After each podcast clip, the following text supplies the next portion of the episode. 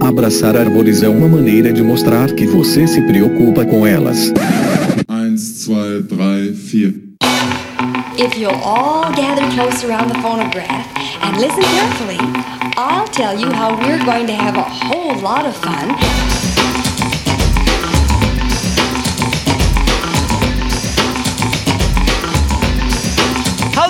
Aqui é Fernando Lima e este é o Desabraçando Árvores, um bate-papo sem firula sobre ecologia e conservação, a vida, o universo e tudo mais. E eu estou aqui diretamente de Atibaia, São Paulo, e venho lhes apresentar, senhoras e senhores, ninguém mais, ninguém menos que João Paulo Krajewski. Ele que é biólogo, mestre e doutor pela Universidade Estadual de Campinas, a Unicamp, produtor, diretor, cinegrafista, editor e apresentador de vídeos de natureza e vida selvagem, além de fotógrafo. Apresentou o quadro Domingão Aventura do programa Domingão do Faustão da Rede Globo de televisão de 2008 a 2019 e a série Florestas Animais do Animal Planet. Atualmente apresenta a série Vida no Azul no ar pelo Animal Planet e Discovery Plus e a série Desbravadores do Planeta do programa Faustão na Band.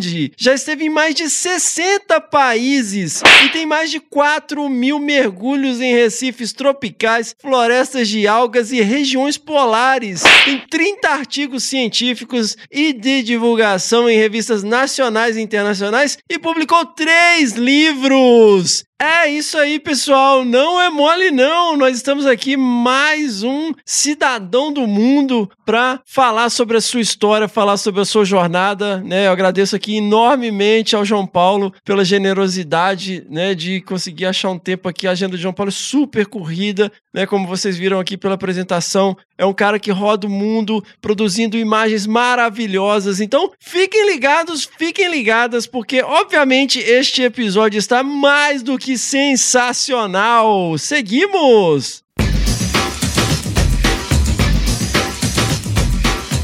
Pessoal, vamos aqui rapidamente para os nossos jabás. Sigam lá nas redes sociais, no Facebook, o Desabraçando Árvores Podcast, no Instagram, o arroba Desabrace, no Twitter também, o arroba Desabrace. E somos um podcast, um não, quatro. Sigam lá os nossos quatro podcasts, o Desabraçando Árvores, o Que Bicho é Esse, o Que Bicho é Esse Crianças e o Caderno de Campo lá no Spotify, na Amazon, no Orelo e na Apple Podcast. Se inscrevam no Google Podcasts ou no Cashbox e favoritem no Deezer para não perder nenhum episódio. Lembrando que se você ouve lá no Spotify, deixe lá cinco estrelinhas na avaliação pra gente, porque isso nos ajuda e nos deixa felizes e cotetes. Hey, that's something everyone can enjoy. Pessoal, este é um projeto independente que se sustenta literalmente a partir de um grupo absolutamente maravilhoso de apoiadores e apoiadoras que abraçaram o Desabraçando né, na nossa campanha de crowdfunding lá no apoia.se barra Desabrace, apoia.se barra Desabrace ou através de doações pontuais no PicPay, no arroba Desabrace. Os apoiadores e apoiadoras têm acesso a um grupo exclusivo no WhatsApp, acesso aos bastidores, desabracevas, né? A gente tá sempre trocando ideia lá. Então, se você se sente compelido, se você se sente compelida, né? Se você acredita no que a gente tá fazendo aqui, considere aí apoiar o nosso projeto a partir de um real lá por mês no apoia.se barra Desabrace. Esse projeto continua existindo porque essas pessoas financiam o projeto, né, com as despesas que nós temos mensalmente. Então, mais uma vez, se você se sente compelido, se você se sente compelida, considere aí apoiar a partir de um real o nosso projeto e manter esta bagaça aqui online.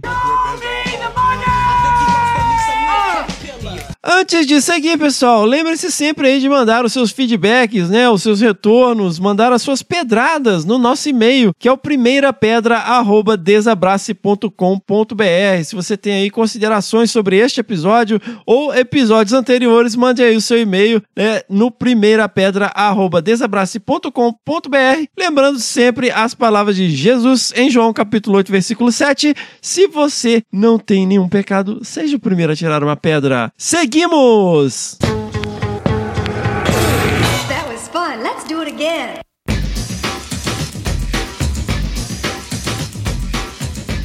É isso aí, pessoal! E hoje, né, dando sequência aqui, nós temos ninguém mais, ninguém menos que João Paulo Craios, Ih, caramba, engasguei aqui. Krajewski. É? Krajewski. Krajewski. Ah, é. Krajewski. Pô, mas que nome massa. Tem que entrar isso aí, né? É. e agora? Senhora, dá um jiu-jitsu aí.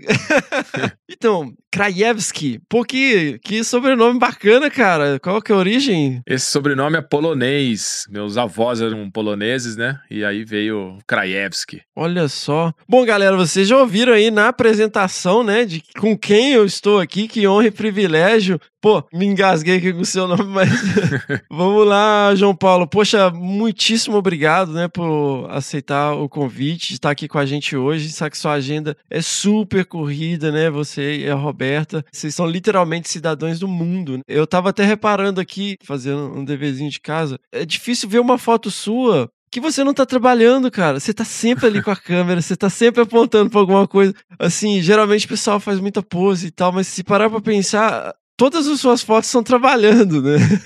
Então, Fernando, é verdade. Então, primeiro eu queria agradecer imensamente o convite. Sou ouvinte, como eu estava conversando com você. Dou os parabéns pela iniciativa, pela forma, pelo conteúdo. E como eu falei, fico duplamente honrado por estar com você e tantos convidados incríveis que você entrevistou. Para mim, estar no meio dessa galera é uma, é uma honra. E como eu falei, cara, a gente tá sempre. Eu ando muito no mato ultimamente, esses últimos dois anos, principalmente. Então a gente acaba ficando meio off, mas sempre que eu tenho oportunidade, cara, o conteúdo de vocês é espetacular, assim, me, me acalma no mato lá e me faz aprender bastante coisa. Pô, sensacional. Obrigado, João Paulo. Imagina. Eu que fico até encabulado aqui. Que isso. Você, né, tem essa vida selvagem, né? Vamos colocar dessa maneira. Mas você teve uma infância urbana, né? Você é de Campinas. Sou de Campinas, é, assim como a Robertinha nasceu em Campinas. Também já nasceu na mesma maternidade, né? A Roberta Bonaldo, que é minha esposa. A galera, talvez alguém não saiba aí.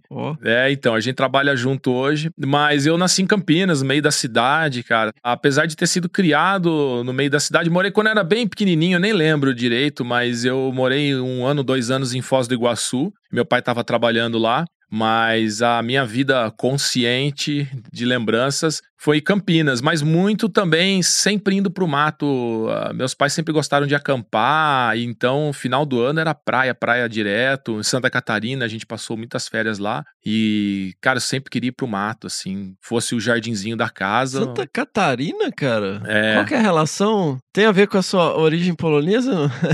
Ah, então, meu pai trabalhou uma época em Santa Catarina, montando uma indústria lá, ele fazia parte de montagem de estruturas e tal. E ele se encantou na região de Imbituba, para baixo de Florianópolis ali, se encantou, porque naquela época, imagina, eu tô falando aí, quando a gente começou a frequentar de férias ali, eu acho que era 86, 87, talvez um pouco antes. Era uma vilinha de pescadores ali na Barra da Ibiraquera e só mar e mato, meu. A gente, para ir telefonar, tinha que ir pra cidade, assim, tinha que pegar o carro. Então ele se encantou por aquele lugar e toda vez pegava a gente aqui, a família inteira saía de Campinas, pegava a BR-116, depois a 101, dava 14 horas de, de carro puxando carreta barraca e tal. Era uma peregrinação, assim. Aí ficava um mês lá. E, cara, lá eu me, me soltava, eu revirar pedra no costão, ver bicho, era louco por bicho marinho, né? Tudo quanto é bicho, na verdade. Então, apesar de eu ter essa vida de campineiro ali no meio da cidade, também sempre, sempre tava indo pro meio do mato. Interessante essa questão, né, da influência dos pais, né? Porque assim, convenhamos, o mar é meio longe de Campinas, né? Sim. Eu até tava falando com a Roberta, né, que a Atibaia tá aqui na Dom Pedro, né? Mas feriado, galera desce tudo pro litoral. Tinha loja de prancha de surf aqui em Atibaia, cara. E assim, são atividades que exigem de você fazer um Sim. deslocamento muito grande. E você desenvolveu essa relação com o mar. Não sei se atribui isso a essas viagens de infância e tal. Eu acho que sim, Fernando, muito, viu? E como você falou, Campinas já é longe do mar, mas aí a gente resolveu ir mais longe ainda ir pro su- sul de Santa Catarina, né? Que dá 14 é, horas. dá 14 horas. 800 quilômetros, cara, é uma loucura. Mas é, eu, eu acho assim, toda criança, meu, adora a natureza. Não tem criança que não tenha curiosidade em natureza. E eu acho É. que o papel dos pais, eu acho que não é nem instigar, incitar essa curiosidade, porque é, é inato, né? Eu, não conheço uma criança que não vê um bichinho não fica curiosa. Eu acho que é manter essa relação. Então, ah, os meus pais sempre gostaram de natureza. E final do ano, cara, eu não dormia semanas antes de viajar, porque eu ficava pensando o que, que eu ia fazer, o que, que eu ia levar, né? Então foi muito legal isso todo fim de ano e às vezes no meio do ano a gente fazia alguma viagem para acampar também. A gente chegou aí alguns anos para Campos do Jordão. Meu, é, é, muito legal isso assim. E, e, como eu falei, às vezes tive esse privilégio de ter os pais que levavam lá para aquela praia paradisíaca em, na Barra de Biraquera, lá em Santa Catarina, mas fosse um jardim, um riozinho, eu também gostava de qualquer canto assim, né? Então, a gente tem um baita privilégio estar no Brasil, né? Ainda muita coisa bonita aqui, a gente sempre luta para conservar mais e mais, mas é um país fantástico, meu. Né? No meu jardim aqui eu tenho, sei lá, talvez mais espécies de aves para observar do que na, na, no Reino Unido inteiro, né? É um privilégio desgraçado. é bem provável. Né? É mesmo, Muito né? Muito bom, cara. E aí, assim, é, conversando com a Roberta, galera, a gente vai se referir a Roberta várias vezes aqui. Não, ela, ela merece, ela merece. É maravilhosa, nossa. Assim, na adolescência também você manteve essa relação com o mar, assim? Como que foi? Então, Fernando, eu sempre, cara, é porque a gente foi, essas férias que eu tô falando, eu cito muito esse, esse momento em Santa Catarina, porque foi uma coisa que durou quase 20 anos, cara. Todo era sagrado, assim, né? Todo fim de ano a gente ia para lá, ia acampar Então isso perdurou, passou minha adolescência inteira. E depois, claro, assim, eu fui uh, fazendo amigos, né? Você vai aprendendo a dirigir, não sei o quê. Então, sempre buscava praia, praia, praia. Eu gostava, aprendi a mergulhar com 17 anos, né? E assisti os filmes do Jacques Cousteau, cara, ficava louco. Eu não lembro. Nossa! Em... É, eu não lembro em qual TV que passava aberta aqui, se era... era, acho que era na TV Manchete, que nem é... existe mais, eu acho. Então, olha só. Tá ou, ou Bandeirantes, era Manchete ou Bandeirantes, eu lembro disso também. é, ótimo, é, é ótimo ouvir de você que você lembra ainda, porque a maioria da galera que eu falo hoje, nossa, nem sei quem era, quem, quem não, não é da minha época. Nossa, eu, eu, esperava a semana inteira, cara. Eu assistia em é. televisão preto e branco, cara. Olha aí, que ótimo. Tá me fazendo me sentir muito bem aqui. Não tão velho.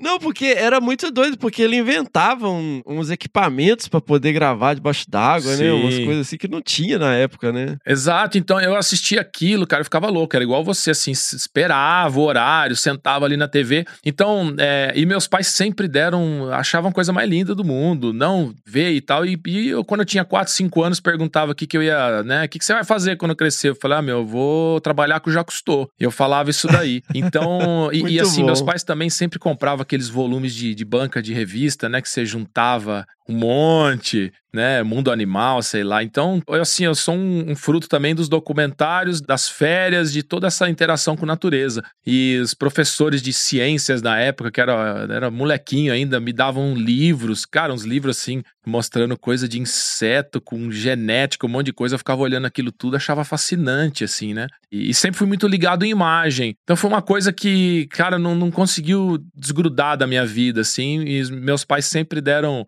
uma força danada. Foi inevitável. E a coisa vai fluindo tanto, assim, você fica tão apegado à natureza que você não lembra mais, assim, quando, quando aquilo virou na tua vida. Aquilo foi uma coisa que me acompanhou, assim, e foi embora até hoje, né? Que massa. Qual, qual foi a sua primeira câmera, cara? Primeira câmera fotográfica mesmo minha era uma foi uma minoltinha, uma minolta, cônica minolta, né, amarelinha, que usava embaixo d'água. Cara, aquela história é muito louca, porque eu ganhei essa câmera da minha avó, ela trouxe de fora. Eu sempre quis, né? Não sei, adorava fotografia, adorava qualquer coisa visual. Isso e é, acho que visual para mim e música, duas coisas que sempre andaram lado a lado. E aí eu ganhei porque eu queria bater foto embaixo d'água. Uma câmera de filme, cara. E ela travava com a pressão, ela tem um botãozinho em cima que tem uma borrachinha à prova d'água. E eu, a pressão empurra o botãozinho para fora. Então, ah, não sei se você já viu isso aí, uns 7 metros de profundidade, ela trava. E daí, como é que eu fazia mergulhar? Na época eu também aprendi a mergulhar com 17 anos em Campinas, né? E fui para a Ilha das Cabras, lá em uh, São Sebastião. Depois eu fazia a maioria dos meus mergulhos lá na, na Reserva Biológica Marinha do Arvoredo, que na parte sul ali era aberto, né? Você podia mergulhar, ainda é, eu acho que é aquela região ali, tem um limite ali. Então tinha as operadoras de mergulho de Florianópolis. Eu ia com um amigo meu lá, o Mauro, e a gente queria bater foto, cara. E daí eu, o que acontece? O mergulho era 20 metros, a câmera travava 7, só que ela travava quando você apertava apertava o botãozinho dela. Ela entrava para dentro do botão, batia a foto, a pressão mantinha o, o botão apertado. Então o que, que eu fazia? Eu ia lá, via um bicho, batia a Ah, não, você não vai falar que você ficava subindo e descendo. É, já, já era Ah. errado fazer isso. A gente subia devagarzinho, já é errado. Aí subia, levantava a câmera com a tira assim, a- aí a pressão diminuía, a o botãozinho saía. Daí eu ia lá e batia outra foto. Tudo isso Nossa. pra revelar o filme e de 36 poses ter uma ou duas que presta, né? Porque, cara, fotografar embaixo d'água, ainda mais na, no litoral brasileiro, que não é aquela água caribenha, né? Não é aquela água tão transparente. Ficava escuro, sa- e eu não sabia nada de fotografia, então. mas, mas foi assim, cara. Eu bati uma foto, saiu um borrão assim de um peixe, eu já ficava feliz da vida. Nossa, cara. Você aprendeu a mergulhar em Campinas? Como que é? É em piscina? Você faz o curso de mergulho em piscina, né? E depois você faz o batismo, né? Vai pra. Pega o. Ah. Daí a gente fez em, lá na Ilha das Cabras, em São Sebastião, um lugar super legal. Toda vez que eu tinha condição, ia. Ah, O meu começo, assim, de explorador e, e fotógrafo, cinegrafista, foi embaixo d'água. Mas na, na verdade, que eu falo assim, a- até essa relação, né? Eu, eu ia com a minha mãe no supermercado só pra ir na peixaria, cara.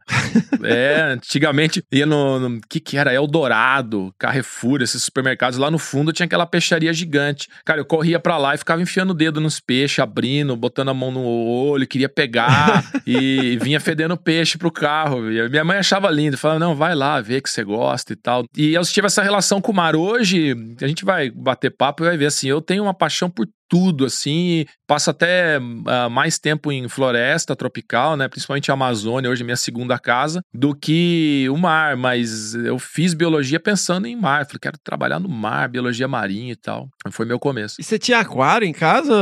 Eu nunca fui de ter. Sabe que eu, eu lembro vagamente, assim, quase sumindo da minha memória, de eu ter tido um, um aquáriozinho quando era moleque, mas eu nunca fui muito de querer bicho, sabe, silvestre em casa. Eu sempre Aham. fui muito de observar. Eu gosto da natureza que, cara, que você senta assim e fica olhando o bicho, nem que você fique cinco horas ali, cara, o bicho tá parado, eu quero olhar por que, que o bicho tá parado, por que, que o bicho não tá fazendo nada, sabe? Então eu, claro, adolescência, quando eu ia pra praia lá, queria é, levantar as pedras pra pegar siri, caranguejo e tal. Mas eu tive muito pouco dessa fase. A maioria meu era. Eu gosto de contemplar, olhar. E a máquina fotográfica, filmadora, me levou isso pro extremo, né? Que eu tinha que olhar, mas eu tinha que traduzir, é, olhar através da câmera e fazer aquilo na, na tela virar um negócio bonito. Então essa sempre foi minha paixão, assim, observar a natureza com a menor interferência possível. Então, talvez por isso, não sei, nunca quis ter um bicho em casa. Eu tive cachorro, principalmente, né? Gato nunca tive, mas Aham, cachorro. aham. Mas hoje, cara, assim, eu, eu moro numa chácara, eu e a Rô, e os nossos bichos são os bichos que vêm nas árvores que a gente plantou, é, é, né? A, a Roberta, de vez em quando, põe uma bananinha aqui pros gambás, os saruês que vêm, e a gente tem umas, umas umas abelhinhas nativas, então, assim, é, é essa bicharada, eu gosto nesse estilo, assim, sabe? Bota lá, a natureza vem pra você. Muito bom, cara, muito bom. E biologia foi uma escolha tranquila, então, né? Foi, foi uma, foi uma escolha tranquila, cara. E assim, eu não sei como é que foi pra você também, mas acho que muita gente, né? Quando você chega na época do vestibular, todo mundo quer dar palpite, né? O que, que você tem que fazer? Aham.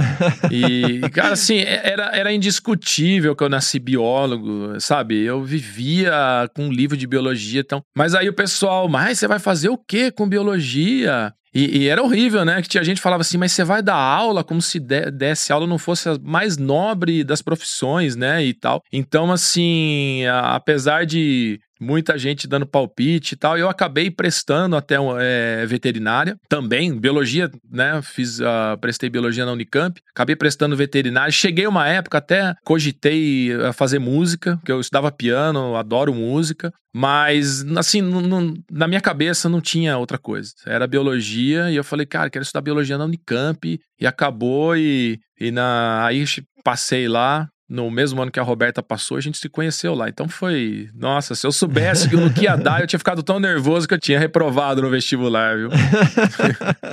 Logo no início você já, já focou muito nessa parte né, marinha, né? Desde o começo eu sempre quis, mas é como eu falei, eu sempre tive interesse muito grande por tudo quanto é bicho. Tudo que se mexia, não se mexia, que era vivo. Mas sim, quando eu entrei, eu lembro, até eu conheci a Roberta lá na primeira semana na, na biologia na Unicamp. E nas primeiras conversas com ela, antes da gente namorar, também foi rápido. Depois de um mês a gente já tava namorando, tamo junto desde então, né? De 99. Mas a gente sempre falava de mergulho, de ir pra Fernandes de Noronha. Então foi a primeira viagem que a gente fez junto. Daí fiz projeto de iniciação científica com corais, com o professor Luiz Duarte lá na Unicamp, depois o mestrado com o professor Ivan Sazima, também estudando em Fernando de Noronha, né? Peixes em Fernando de Noronha. Foi quando eu comecei também a fazer as primeiras uh, filmagens embaixo d'água, imagens subaquáticas. E lá, pô, água transparente, né? Uhum. E, e para quem não conhece, o professor Ivan Sazima tem uma cabeça para história natural assim incrível, né? A capacidade dele ver uma cena e traduzir aquilo, o comportamento do bicho, o que aquilo significa. Então a gente, né, eu e a Roberta aprendemos muito com isso e eu fazia as imagens e a gente, cara, era muito legal porque a gente tinha umas câmerazinhas um pouquinho melhores que a minha primeira Minol tinha, né? Mas na época era tudo de filme. A gente tirava as fotos, filmava lá em Fernando de Noronha. Isso foi 2003, 2004, se eu não me engano. E aí a gente ia revelar os filmes e sentava com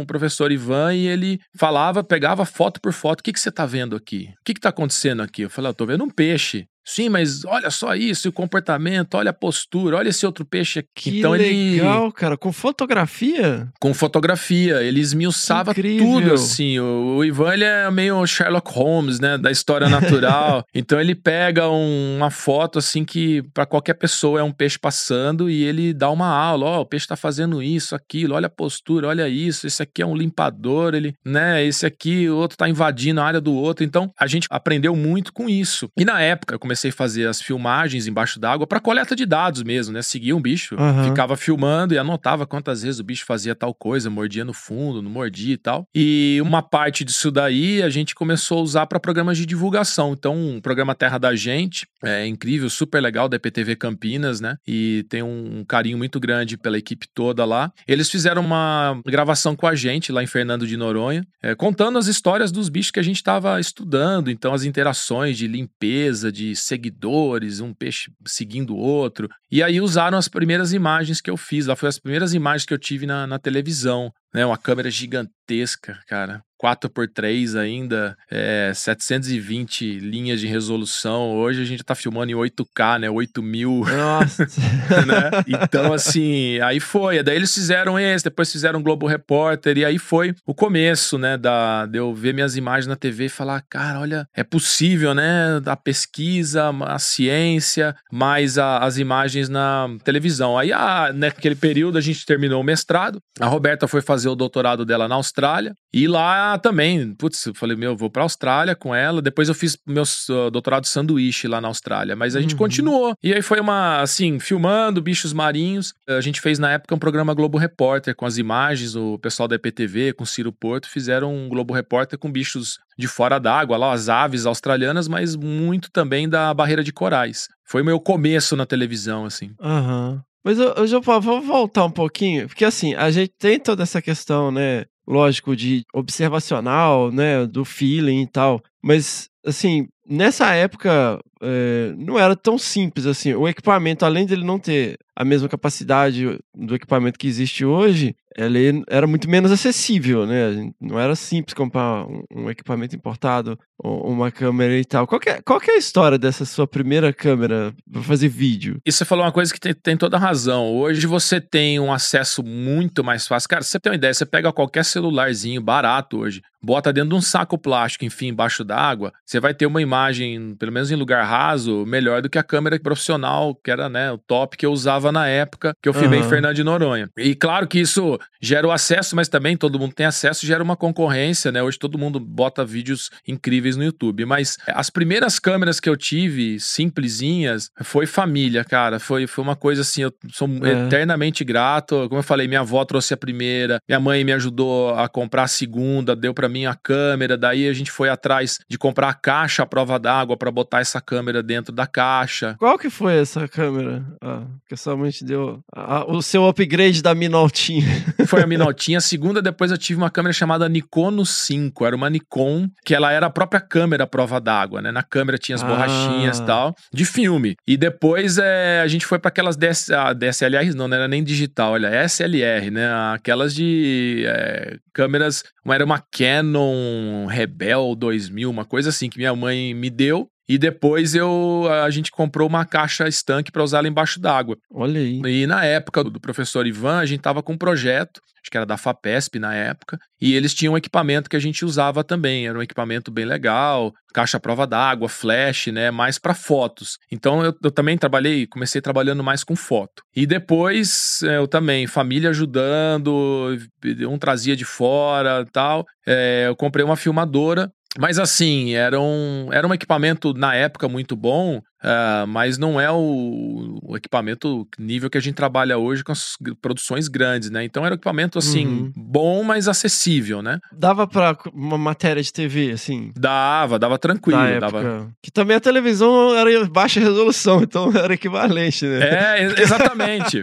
exatamente. Então, assim, é, hoje, meu, os caras querem só as câmeras Ferrari, né? Que é só câmera. Uhum. É, porque você tem, por exemplo, nos documentários que a gente grava hoje, que a gente trabalha muito, principalmente com BBC, a Netflix e tal, eles têm uma lista de câmeras aprovadas. Então, eles têm. Ah, é? é não é. Você é, pode até fazer um material para eles, editar um filme pronto e vender o direito de uso. Isso é uma coisa. Agora, para gravar para eles, eles têm uma lista de câmeras. Essa câmera a gente não aceita, acabou, não, não passa no crivo deles ali. E não, para TV você tem uma abertura muito maior, né? Então, a gente chegou hoje num nível de trabalho que requer realmente usar. É, a gente não tem como trabalhar se não tiver com essas câmeras mais uhum. avançadas, né? Mas naquela época dava para você fazer coisa boa. É, as caixas mesmo que a gente usava para filmar embaixo d'água eram caixas mais simples, toda ela toda mecânica, né? São uns, uns ferrinhos que passam, era uma caixa de acrílico, passa por dentro com uma borrachinha para vedar, né? E aí bate na câmera ali, às vezes dava uns bug, às vezes pegava a câmera vinhetava, né? Ela, a lente não batia direito. É assim, mas dava para filmar, sair umas imagens bonitas.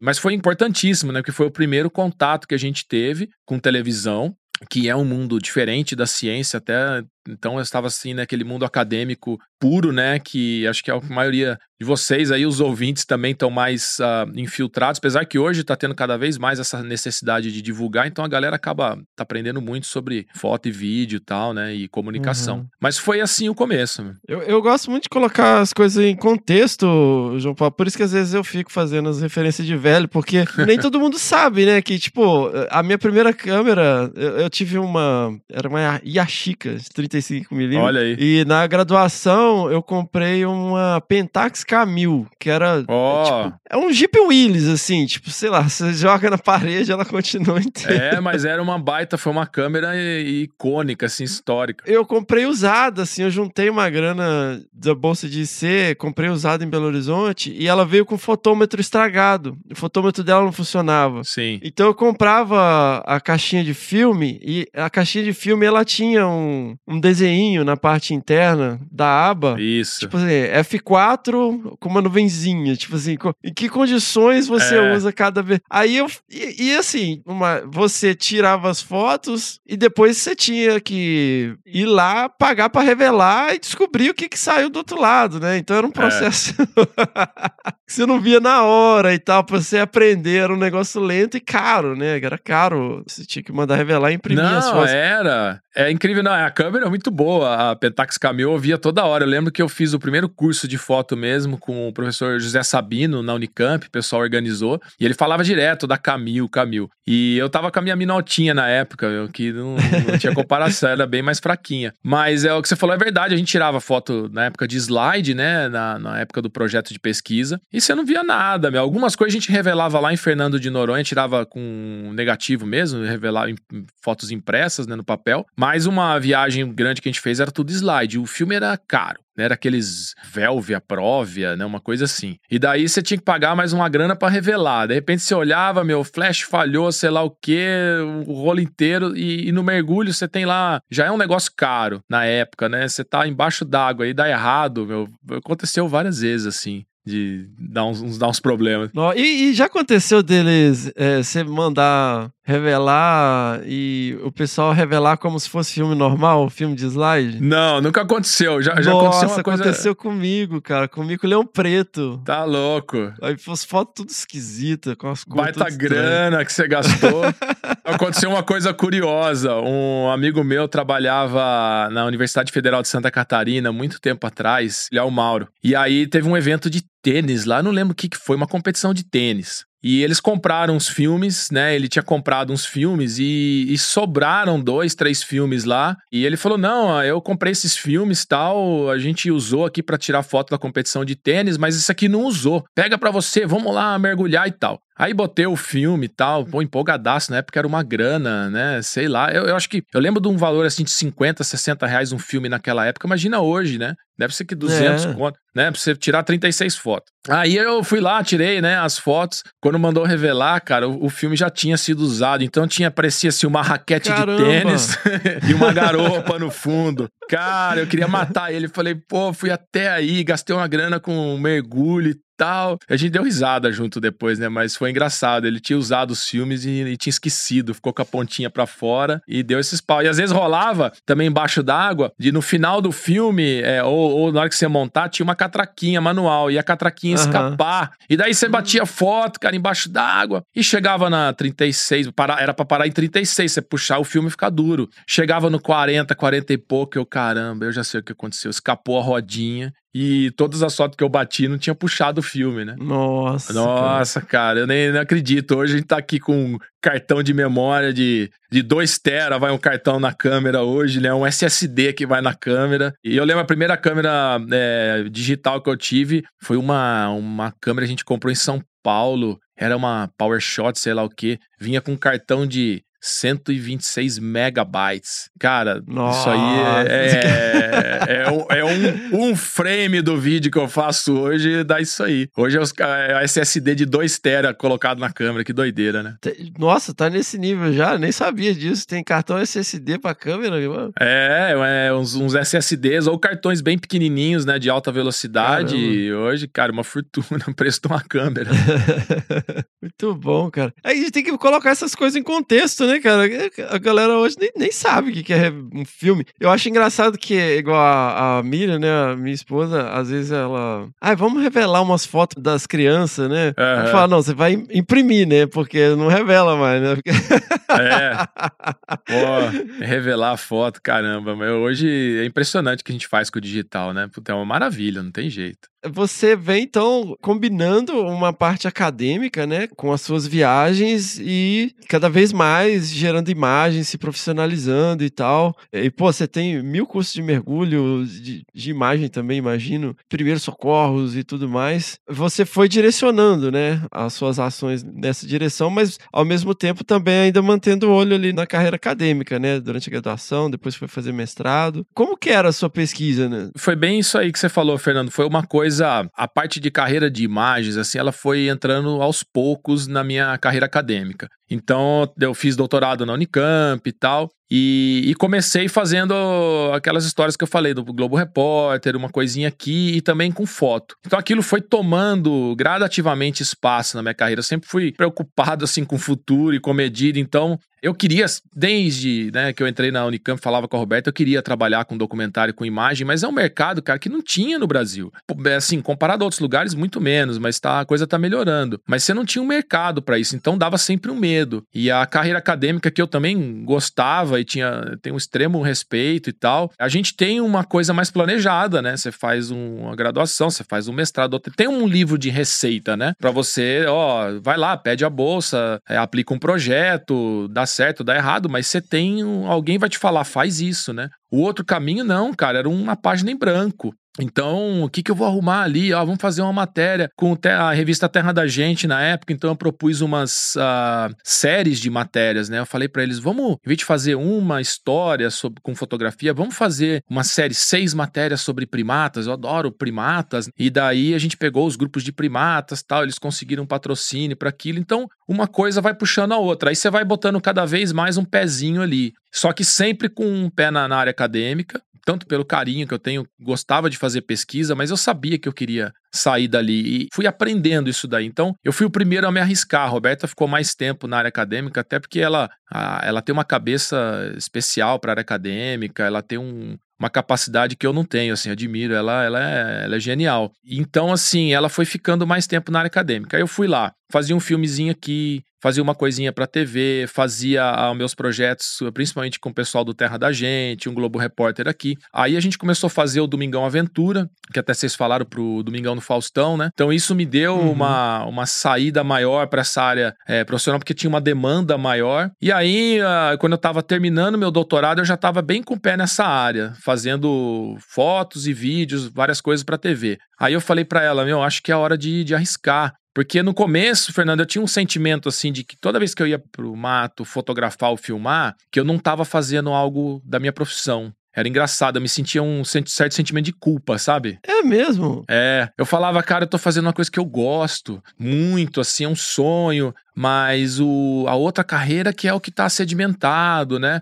Mas eu terminei o doutorado, tudo, é, e aí, a partir dali, falei, não, agora eu vou fazer isso aqui. E, e aquilo foi entrando, porque você tá lá, meu, só graduação, mestrado, doutorado, quantos anos são da tua vida que você tá Pois amarrado é. naquilo? Uhum. Então, tua cabeça, toda a sua vida gira em função daquilo. E não só do que você sabe fazer, mas como. ah, como é que eu posso dizer assim? Do que é certo ou errado, assim, sabe? Se você falar, meu, é isso aqui é a minha vida, é minha carreira, é. é- E você Uhum. acaba dando uma importância para aquilo que você dedicou sua vida. Então você fala, meu, é isso aqui que é importante. E o, a outra área que eu tava começando, eu fui aos poucos. Mas aí aconteceu uma coisa em, em 2015, foi. Tive um festival de filmes de natureza chamado Wild Screen, que é em Bristol, na Inglaterra. E aí lá o pessoal da BBC tava procurando histórias pro Blue Planet 2, lá o Planeta Azul 2, série de documentário que eles estavam começando a gravar. Aham. E aí eles falaram: olha, se você tem ideias de histórias, né, incríveis no mar, vem falar com a gente. E aí, meu, o que que aconteceu? Eu tinha ficado anos trabalhando em Fernando de Noronha com o professor Ivan, Ivan Sazima, e ele tinha mostrado, cara, tudo de lindo, maravilhoso de comportamento animal que se tinha naquela ilha. Então, interpretado tudo. Então eu cheguei pro pessoal do Blue Planet, peguei tudo que eu tinha aprendido, falei, ó, tem essa história, tem essa história. E aí eles, ah, uma das histórias, que era a, moreia que sai fora d'água, ela salta fora d'água para caçar caranguejo, eles acharam interessante. A gente foi lá, eu fui guiando eles na época, eu, apesar de já estar trabalhando como cinegrafista, eles têm um crivo altíssimo, né? Então, eles assim não conheciam o meu trabalho, e eu fui como guia, vamos lá, expert científico lá, levei o pessoal, mostrei as- os bichos,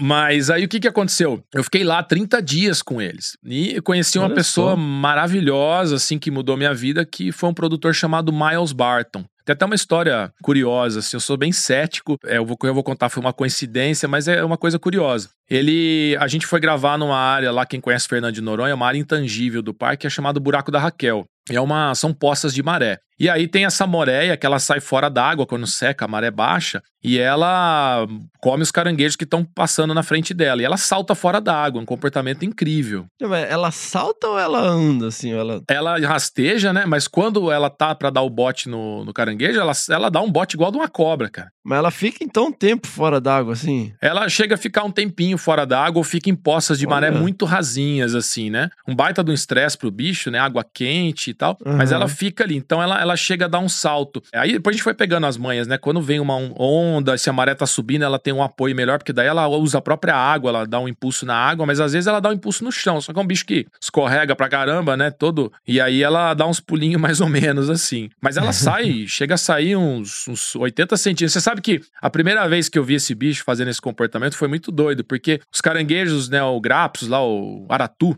ele corre por cima da água, né? Ele, ele, ele salta assim e corre por cima da água. E aí, na época, eu tava com a câmera de filme, com a rebelzinha que eu te falei lá, e falei pro professor Ivan, falei, Ivan, chega perto dos caranguejos que eles vão pular, eu quero bater uma foto deles ah, correndo por cima da água. E fui bater uma foto do caranguejo, cara, com uma câmera de filme. Bati a foto, mas eu vi que na hora que eu bati a foto, deu um barulho, um splash na água, meio estranho, né? Aí aquela coisa, Fernando, Oh. um mês depois a gente voltou pra cá, pra Campinas, fomos revelar o filme. Saiu no filme a, o caranguejo e a moreia no ar, cara. A única foto que eu bati, né? A moreia no ar a- Caramba, cara, que legal. com a boca no caranguejo. Foi uma sorte, assim. Tá no livro que a gente publicou. A gente fez um livro com o professor Ivan lá de é, os peixes, A Vida dos Peixes em Fernando de Noronha. Um livro de divulgação. E tá a foto lá de filme. E aí, essa foto que eu- quando eu mostrei pro pessoal do Blue Planet lá da BBC, eles falaram: não, vamos filmar isso aí. E aí eu fiquei lá 30 dias com dois, três, dois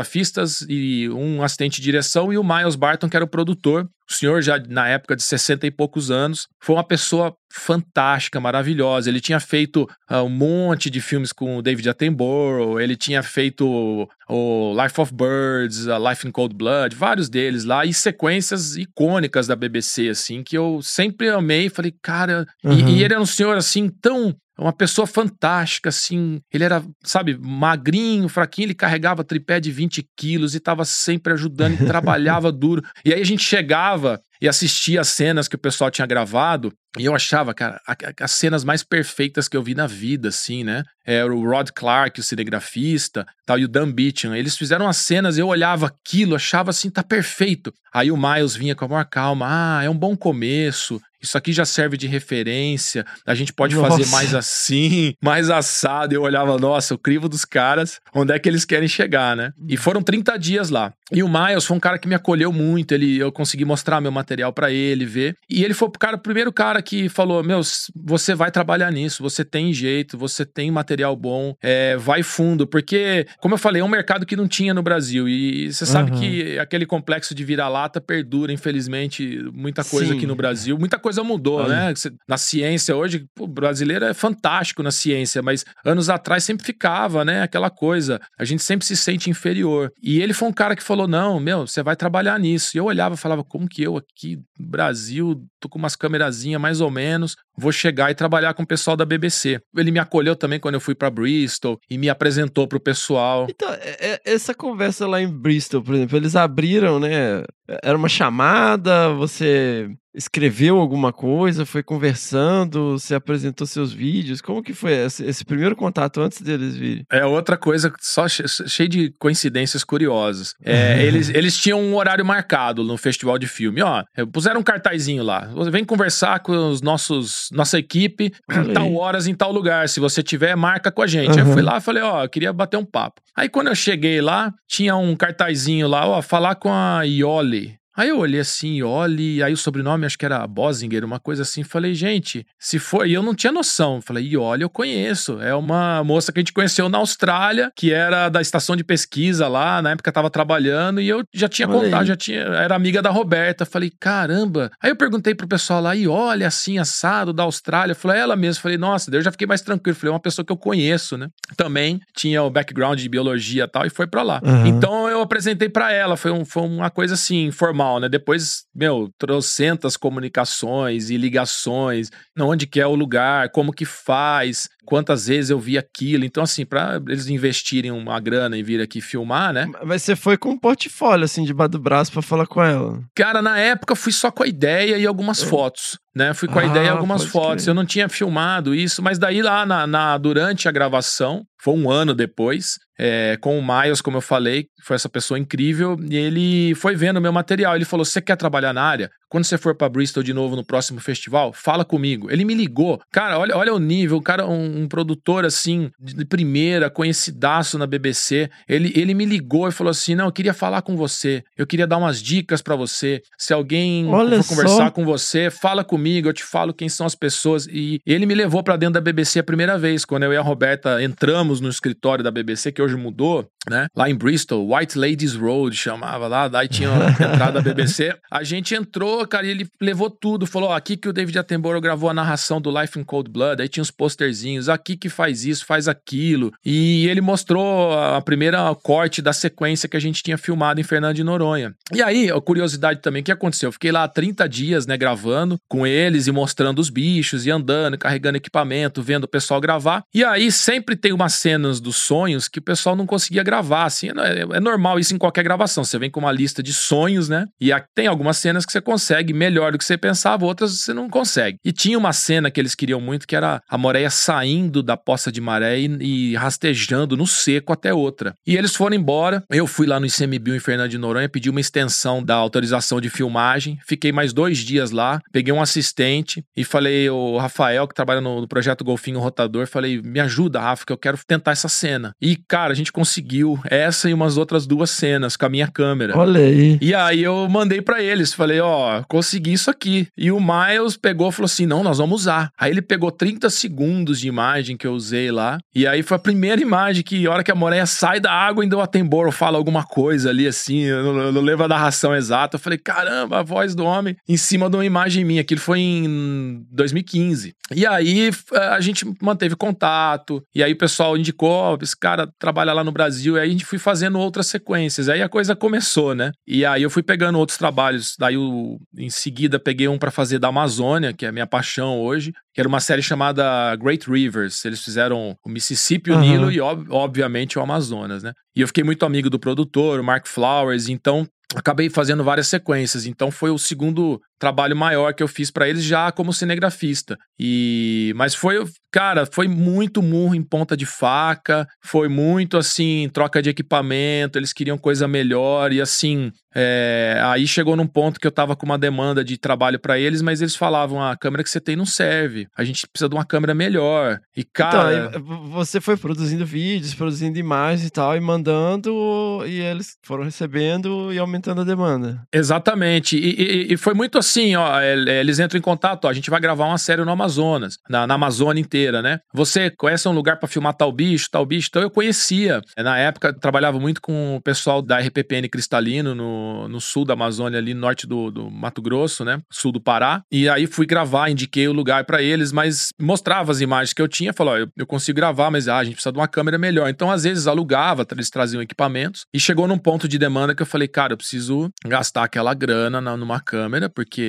eu tô perdendo o serviço, né? E, e aí, puxa, é aquela coisa de família. Minha mãe me ajudou pra caramba, e na época comprei a câmera, e aí você tem tudo na mão. Você tem um lugar, a câmera, mas assim, claro, não é ter a câmera, né? Você precisa de câmera, precisa de lente, o tripé e, o Aham. mo- e movimento. Então, mas isso tudo é feito em conjunto, eles trazem coisas, né? Mas foi muito murro em ponta de faca, assim. Isso é um resumo do resumo do resumo, né? Uma coisa que você mencionou, João Paulo, vocês vão com uma missão. Como é que funciona? Porque assim, é. Ai, que vida de sonho! Vocês viajam o mundo É. filmando animais.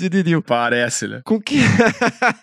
Com que antecedência, cara? Eu imagino meses, né? Mas É. vamos lá, é uma pergunta que eu realmente não faço ideia. Qual é a resposta? Vocês pensam numa linha de storytelling, assim, ó, a gente quer mostrar isso, isso e isso, de tais e tais e tais espécies, a gente quer contar, colocar esse É. contexto do rio, das espécies, da, da, da parte de eh, biofísica, da parte das pessoas que vivem lá e tal. Vocês já vão com, em linhas gerais, uma sketch do que, que vocês têm que fazer? Sim, Fernando, você, até que das pessoas que perguntam, fazem essa pergunta, você foi o que mais fechou. Olha aí. É, você mandou bem, mandou bem. Você já, já, quando precisar de um produtor, já vou indicar você lá. Ah, meu Deus. Mas é, mas é mais ou menos isso. O que acontece é assim: os documentários, os assuntos são bem fechados. Então, você- muitas vezes é uma série, por exemplo, sobre o aquela Great Rivers, era sobre o Amazonas, sobre o rio, a jornada Uhum. do rio e coisas incríveis que acontecem nesse rio, mas fala do tamanho do rio. Então, tem gravações que são assim: olha, a gente precisa mostrar a dimensão do rio e precisa de imagens aéreas assim assado. Então, uma gravação simples é a gente vai lá na, na, na- sai de Manaus, pega o barco, para nos lugares e eles descrevem. A gente quer um barco como referência para mostrar a largura do rio. A gente quer uma margem assim, a gente quer água barrenta, que depois a gente quer uma cena lá no Rio Negro com a água mais escura, aquele cor de chá e por aí vai. Então, é- essa seria o mais simples. Agora, quando a gente tem uma história, começo, meio e fim, a gente quer mostrar a dificuldade desse animalzinho em cuidar dos filhotinhos ou ah, aquele comportamento da moreia saltando para pegar o caranguejo. Então, eles vêm com uma sequência, né, o famoso shot list, né, a lista de imagens e, um, e uma, uma prancha, às vezes até de imagens, ó, uma história em quadrinhos, né? Olha é, só. É, vem com, com storyboard, assim, né, uma história em quadrinhos. Então vem ali a imagem da, do cenário, a maré baixando, o caranguejo de pertinho, daí o caranguejo pulando para ir comer a alguinha lá que baixou a maré. Aí a moreia malvada atrás da pedra olhando, só o olhinho dela. Então tem a lista dos sonhos assim, né? Quando você pega um, um produtor que tem uma noção muito boa de história natural, ele faz aqui, ele fala, obviamente assim, isso aqui não é fechado, né? Porque não adianta ele contar uma história que às vezes a pessoa a gente não conhece, não, não viu, não foi no lugar lá observar 30 dias, né? Até para pesquisa isso é difícil, né? Você ficar 30, 40 dias sentado observando, né? Às vezes você tem outras coisas, e, né? Então, assim, o tempo que a gente passa vendo os bichos é muito grande e a gente aprende, ó, isso aqui não, não é realista. Não é assim que a moreia caça. A moreia caça mais assim. Então a gente vai mudando a história, mas o, o que é fundamental, Fernando, assim, pra gente que é da área acadêmica também, a gente vai muito pela, pela ciência, pelos fatos, pelo que é interessante, né? Como você falou, até chegou a usar o termo aí da, sei lá, se foi geomorfologia ou da, da química da água, sei lá o quê. Pro filme, a gente quer as cores, o tom. Então, assim, a, a maioria dessas direções são de estilo, não de conteúdo. Né, o, Ah. Não a maioria, vamos lá, um cara, existe a preocupação grande com o conteúdo, eu não estou dizendo que não existe, mas a, a, a, ciência ela se preocupa com o conteúdo e zero de emoção, porque você não pode decidir uh, o destino da sua pesquisa de acordo com o que você quer, é, é o fato, é o que o dado te mostra né? E, e, lá no filme a gente precisa pôr emoção para conectar o pessoal. Então, por exemplo, quando vem uma gravação X lá, eles, ah, eu lembro até hoje assim, né? Quando a gente foi gravar o Boto Vermelho, o Boto Cor-de-Rosa lá no Rio Negro, o produtor falou: Meu, sabe como é que eu enxergo o Boto Vermelho? Como um Edwards mãos de tesoura. Sabe aquele, aquele Que cara loucura. que. É, ele falava assim: Meu, é aquele cara carismático, mas ele é estranho. Ele tem um toque místico, assim. E não é só um bicho bonito, majestoso, mas ele tem um, um quê, né, de incomum, assim, mas ao mesmo tempo é um bicho legal, dócil. Então eu quero passar essa ideia. Então ele. Eu converso às vezes assim: Meu, me manda uma trilha sonora. Me manda. Ele mandou as, as trilhas sonoras do Edwards Mãos de Tesoura. Eu falava, cara, já sei. É aquele bicho. É, é, né, até pra um golfinho, ele é todo. Danny Elfman, né?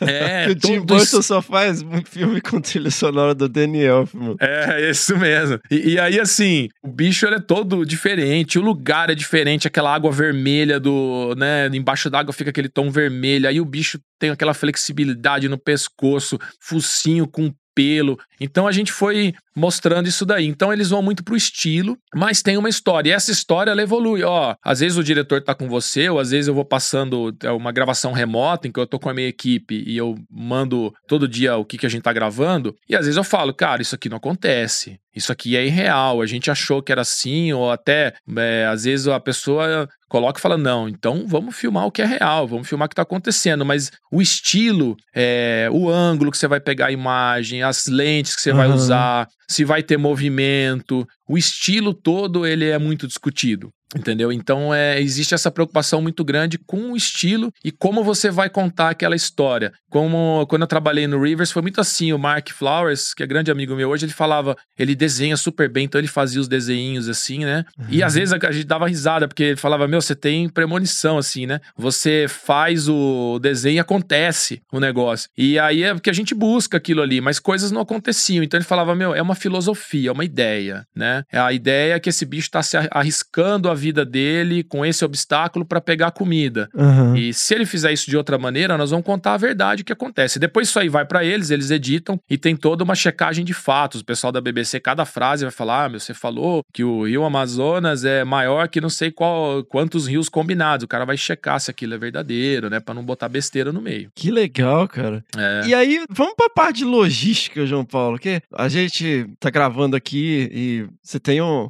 uma quantidade assim É. não, não usual de equipar caixas estanque tipo Pelican É. assim como que é uma logística assim pô agora eu vou me preparar aqui para uma expedição cara quanto que você paga para despachar as coisas no avião Cara, essa, essa parte é chata. Você sabe, só uma coisa, posso fazer um parênteses aqui, que eu, eu, eu comecei Claro. um assunto, a gente derivou, e eu não terminei uma história que eu falei uma curiosidade. Quando eu tava falando do Miles Barton, que foi aquele produtor Ah. que me acolheu na BBC, só pra eu terminar, que foi muito curioso, assim. É, depois de, acho que uns 4, 5 anos, eu voltei pra, que é que eu gravei aquela Moreia caçando, eu voltei pra aquela mesmo lugar lá em Fernando de Noronha, pra gravar pra uma produção da Netflix. E a gente gravou uma história com polvos, na época tá até no Netflix ainda, que é, o, é uma série chama, acho que traduziram pro português como, aí agora eu esqueci, mas a gente chamava de Animals. Eu acho que tá como, é, é uma, é- no português deram um título diferente, é, maior, eu Hum. acho. Não conheço. A beleza dos animais, será alguma coisa assim. Mas se colocar Animals, lá aparece. E aí, olha que coisa, né? Eu tava descendo no mesmo lugar que eu conheci o Miles. Depois eu fui várias vezes ah, visitá-lo na, na BBC e soube que ele tava doente. Cara, no dia que eu fechei a mala, botei as a mochila pra descer lá, chegou uma mensagem no celular que ele tinha falecido. Olha que Nossa. doido. E eu voltando pro mesmo lugar. Mas é um cara assim que é, eu faço questão de registrar o nome. E eu- ele foi emo- homenageado, assim,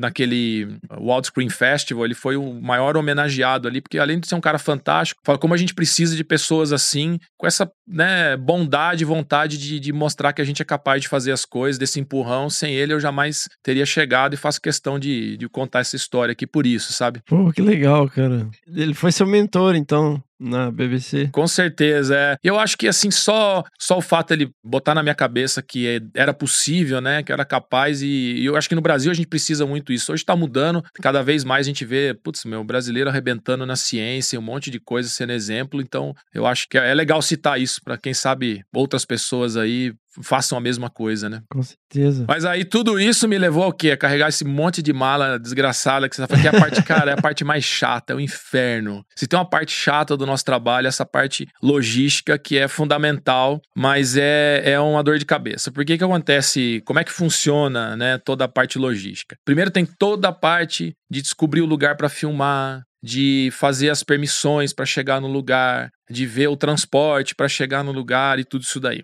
E a parte que eu faço mais, a Roberta trabalha muito nessa área também, das permissões, da logística, de conversar com os pesquisadores. Então é muito comum, acho que também muitos dos ouvintes aqui do Desabraçando são pessoas que trabalham com pesquisas e devem ter tido a Uhum. experiência, talvez você também, de ter uma equipe de TV ou documentário que entra em contato, ah, eu queria filmar isso, aí os caras somem, não, não, né? É, rola isso daí também. Mas eles perguntam exaustivamente, né, detalhes para poder montar essa logística, porque, cara, pra você ter uma ideia, o, quando a gente foi gravar o Planeta Azul lá, o Blue Planet, a, a gente levou 50 malas. 50 malas? caixotes. É, tinha um sistema. isso pro, pro Cara, foi de barco transportador.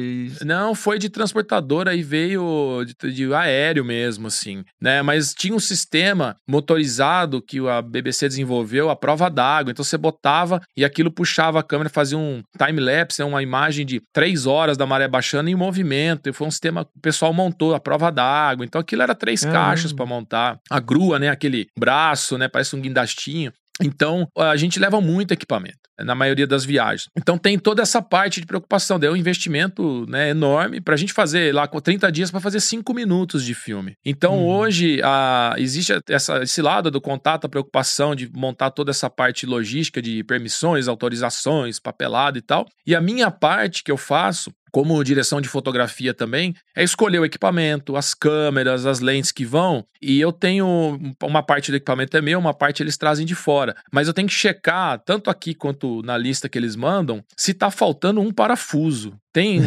cara, tem, tem câmera que me dá um estresse assim, toda vez que eu vou viajar, a noite anterior eu não durmo, que eu falo, meu Deus, cara, se, se faltou aquele suporte de lente, não tem como botar a lente grande, aí vai, não vai dar pra usar. Imagina você chega lá, né, traz não sei quantos equipamentos e faltou um cabo. Nossa. Você não tem como ligar o monitor ou...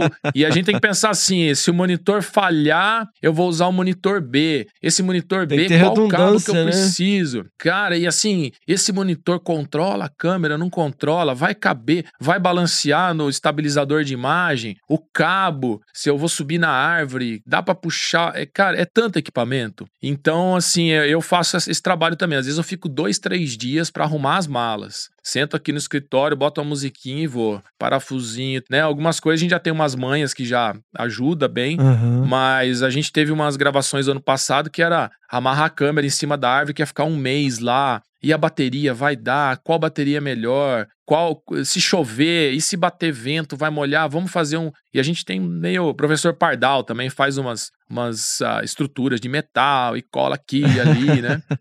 Então, quem trabalha muito comigo hoje, o figuraça, o Edson Chuck também, que é biólogo, e ele também, cara, ele vive MacGyver, assim, consertando coisa com fitinha e colando coisa. Então, a gente, a gente tem bem essa coisa da gambiarra, assim, vocês- não veem, depois sai bonito na televisão, mas gente, a- às vezes, é tudo muito lindo, equipamento de primeira, às vezes a gente resolve com umas umas gambiarrinhas, assim, sabe? Uhum. E aí a gente monta essa malaiada toda e tem que mandar pra eles, ó, tô com 15 malas pra mandar. A maioria das vezes hoje a gente manda despacha mesmo no, no avião, paga excesso de bagagem e manda ver. Eu acho interessante as, as questões do- dos bastidores, né? Outro dia eu vi uma foto sua, não lembro se era num rio ou numa praia, mas você fez uma trincheira pra poder ficar com a câmera na altura lá do e você poder ficar numa posição confortável também, porque imagina, essa coisa de ficar horas lá esperando, horas parado e tal. Eu vejo essa coisa cada vez mais a gente tem envolvido estudantes de graduação na- nas atividades de projeto e tal, e as pessoas não conseguem se concentrar, não conseguem ficar paradas, não conseguem não sei o quê. Fica, ai, que vida de sonho, viajar pelo mundo fotografando bicho. Velho, você consegue ficar três horas lá na mesma posição esperando o bicho se mexer? Cara, você falou uma coisa que é muito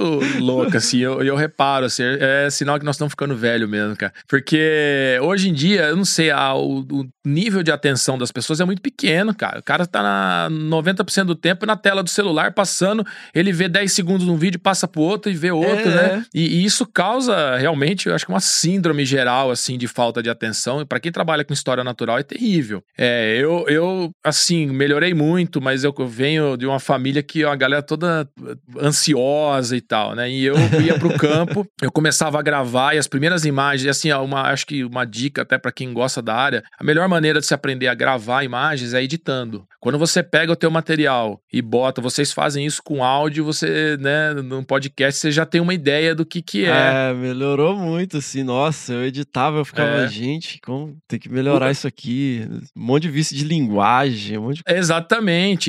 Então, assim, você aprendeu a falar editando o seu som. E a imagem é a mesma coisa. Então, primeira síndrome que eu via, falar, cara, eu não. O tempo ah, real, ele passa muito mais devagar do que o tempo na tua cabeça. É, ou ao contrário, perdão, o tempo na tua cabeça passa mais Aham. devagar. Você filma uma imagem, dois segundos você já quer mudar, né? O cara que é iniciante, ele quer mudar, ele quer dar o zoom, mudar pra cá, mudar pra lá. Então, você tem que ter consciência e essa calma pra fazer as imagens. Então, eu ia, eu ia editar, olhava, nossa, não deu tempo, eu não segurei muito a imagem aqui. Eu mudei a câmera, aí a hora que eu mudei, o bicho pulou fora. Então, isso foi me ajudando, assim, eu ver que eu não, eu preciso respirar fundo e ficar. Mas o- a gente passa, cara, horas, seja em posições ah, péssimas, um lugar quente, na Amazônia principalmente, com a barraquinha esconderijo. Eu cheguei a ficar de pé em floresta alagada das seis da manhã até as cinco e meia, hora- até a hora que tinha luz dentro da floresta. Nossa, cara. Cozinhando lá dentro, né? meu? Não, com mosquito e água na- quase entrando na bota. E, cara, assim, é, você tem que se controlar. Perceber que também não é, sei lá, às vezes eu falo, não é tanto tempo assim, né? E os bichos, aí você vê o, o, o ritmo real da natureza, assim, né? Porque às vezes você tá lá, você tá esperando um bicho descer num lugar pra comer. E, cara, e a gente quer que o bicho desça em um minuto. Meu, o, o bicho tá jogando a vida dele ali. Se ele descer, um macaco desce no chão e tiver um predador lá, acabou. Então, É. assim, meu, cara, o bicho leva ali meia hora, 40 minutos. E, e depois as coisas dão certo, assim, né? Mas eu vejo, assim, que é muito uma visão. Quando você observa o ritmo da natureza, você vê que o ritmo da natureza, de tudo, toda a vida, 99% da vida do planeta é daquele jeito. É o nosso ritmo que é muito louco. Uhum. Como eu falei, eu gosto muito de música, né? Dois meses atrás, eu fui pra Chicago visitar uma tia da Roberta, que a gente adora ela, Fátima. E eu fui principalmente pra assistir um concerto. Eu gosto de piano, fui assistir um concerto de Rachmaninoff. Não sei se vocês gostam um pouco de música clássica, mas é um. Gosto de música clássica, não conheço esse conceito. Cara, é o concerto mais difícil já escrito pra piano, é o maior número de notas, são Nossa. 46 minutos de música e assim, é, é- não, é, é um negócio assustador. Tem até filme sobre esse concerto, tem um filme chamado, acho que é Shine, se eu não me engano, que é de um pianista teve até problemas mentais porque ele queria tocar esse concerto. E, cara, eu olhava o pianista russo lá, o Trifonov, sentar com uma orquestra.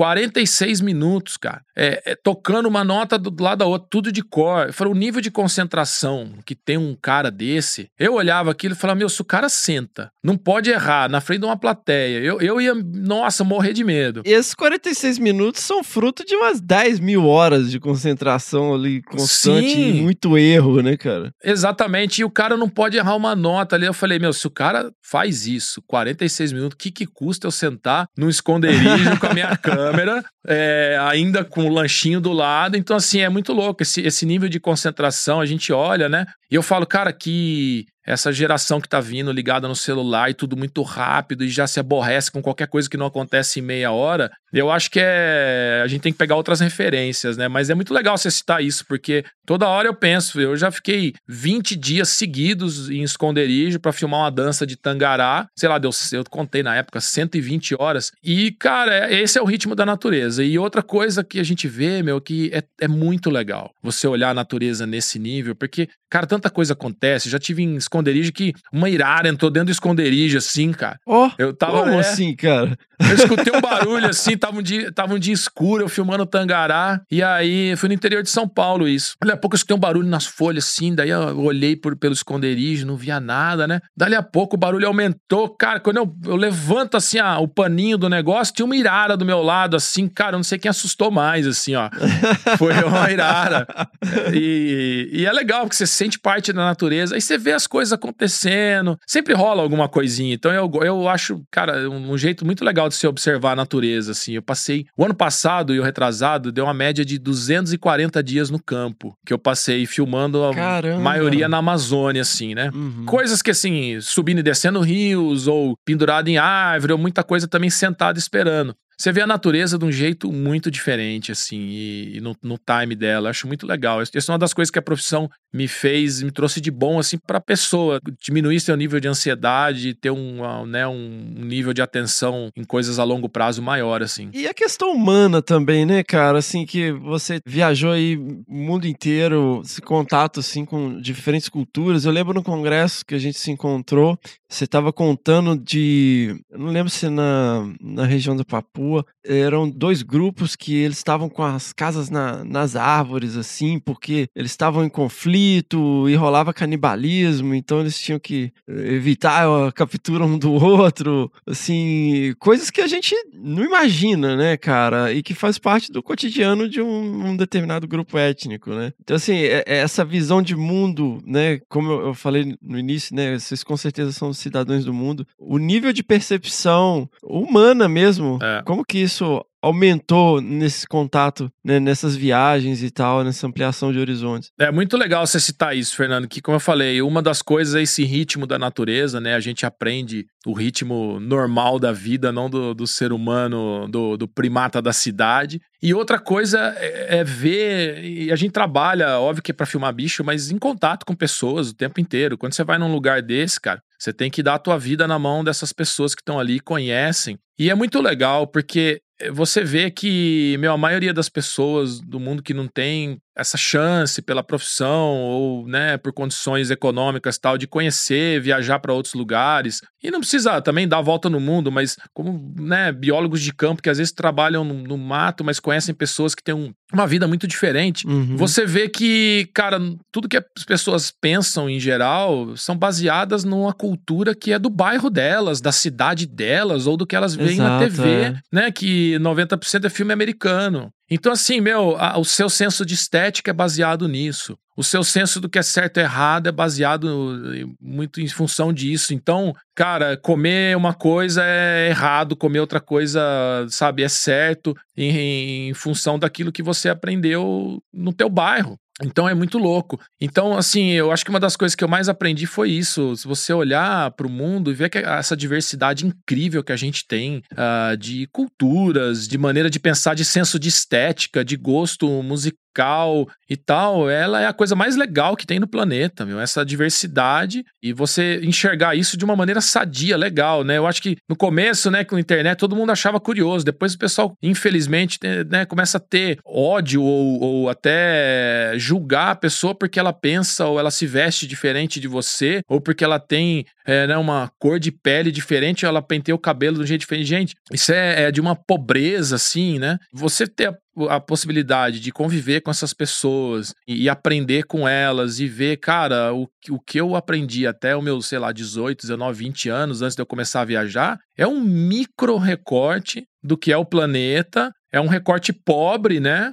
é, disso E a gente, a gente acho que cresce muito e aprende a ouvir essas outras pessoas e aprende muito mais coisa, dando o, verdadeiro valor que essas culturas diferentes têm. Esse que você falou, mencionou da Papua, né, das casas em cima das árvores, foi uma viagem que me marcou assim profundamente, porque eu sempre tive o sonho de Indiana Jones, né, cara, de é... Infância anos 80 aí, né? Não, direto, eu olhava aquilo, falava, meu, aqueles caras dando flechado, outro correndo, e essas pessoas que vivem isoladas, né? Será que um dia eu vou ver isso aí? E aí vai caindo a realidade, porque quando a gente vê documentário, isso mudou muito hoje. Vocês podem ver a linguagem de documentários hoje, ela inclui o ser humano, não tem como não incluir. Sim, é. Mas eu lembro quando eu fui a primeira vez ver os gorilas, a primeira vez que eu fui foi em Uganda. Cara, eu achei que eu ia chegar lá no fim do fim do fim do mundo, andar não sei quantas horas, isolado de todo o mal, né, e da humanidade, de toda e qualquer forma de ódio, que nada, cara. Você chega lá, é, os bichos vieram do lado da cidadezinha, espremidos no que sobrou de floresta, né, Caramba. das montanhas. Então, assim, é, eu tenho foto de gorila comendo pau de eucalipto, cara, sabe? Aquela Que coisa assim, meu, é uma loucura. E aí eu falei, meu, o mundo tá tomado pelo homem. Então, assim, aquele sonho de Indiana Jones, de certa forma, eu falei, caramba, cara, tá tudo tão, né, já invadido pelo ser humano tal. E daí eu fiz uma primeira viagem que eu tinha esperança de ver ah, esses povos tradicionais, né, nativos dessas regiões mais isoladas, eh, vivendo de uma forma mais rústica, foi em Vanuatu. Onde fica, João Paulo? Vanuatu, você pega ali Austrália, aí vai pra direita em direção ao Pacífico ali, Nova Caledônia, daí pro norte um pouquinho ali, uh, Fiji, Vanuatu, aquelas primeiras Uhum. ilhas ali, a leste da Nova Guiné, Ilha Salomão, depois por ali, né, no meio do, do Pacífico. E é um país incrível, acho que se eu não me engano tem a maior densidade de línguas do mundo, por área, assim, né, eu não lembro se são, posso estar falando uma besteira aqui, se são 150 línguas num país insular, Nossa. assim. É, tinha uma ilha que a gente foi que era, ver se eu lembro o nome dela, era é aquela ilha, ilha de Tana. Tinha, se eu não me engano, o pessoal falou que chegavam a falar numa ilha 36 línguas. É uma ilha pequena, assim. A gente meio que atravessou a ilha duas horas, três horas de carro. E Então, assim, puxa, fui visitar um vulcão lá. Então, você vê as pessoas ah, vivendo nas vilas locais, sem energia, mas assim, longe daquele sonho de Indiana Jones. né? Eles têm a. Tradicionalmente, eles tomam a cava, né? Que é uma raiz da, de uma planta, da, de uma piperácea, uma família da pimenteira aí. E eles têm muito tradicional para eles. Então, assim, eu tinha visto isso em Fiji, eles têm toda uma coisa tradicional, tomar nas cumbucas de madeira, esculpidas. Ah, Lá em Vanuatu já era na garrafa plástica mesmo, toma no golão, sabe? Perdeu, assim. E, e aí a gente teve uma noite lá que o pessoal falou: ah, tem uma. As crianças vão cantar. Cara, todas as músicas eram em inglês, todas sobre cristianismo e tal. Eu falei, cara, não é possível, Nossa. né? Isso foi. Não tinha uma música, tinha uma música na língua deles, acho que eu tenho até gravado isso aí. Então, assim, deu esse choque. Falei, cara, quando que eu vou? E a Papua, a, a Papua Ocidental, essa viagem que você mencionou, foi a, foi a primeira. A gente foi para no norte da, da parte oeste da Nova Guiné lá, que já é. Tem a província da Papua Ocidental e a Papua pertence à Indonésia. Aí de lá a gente pegou um aviãozinho de uma companhia aérea que parece que é o pior registro de segurança de qualquer companhia aérea.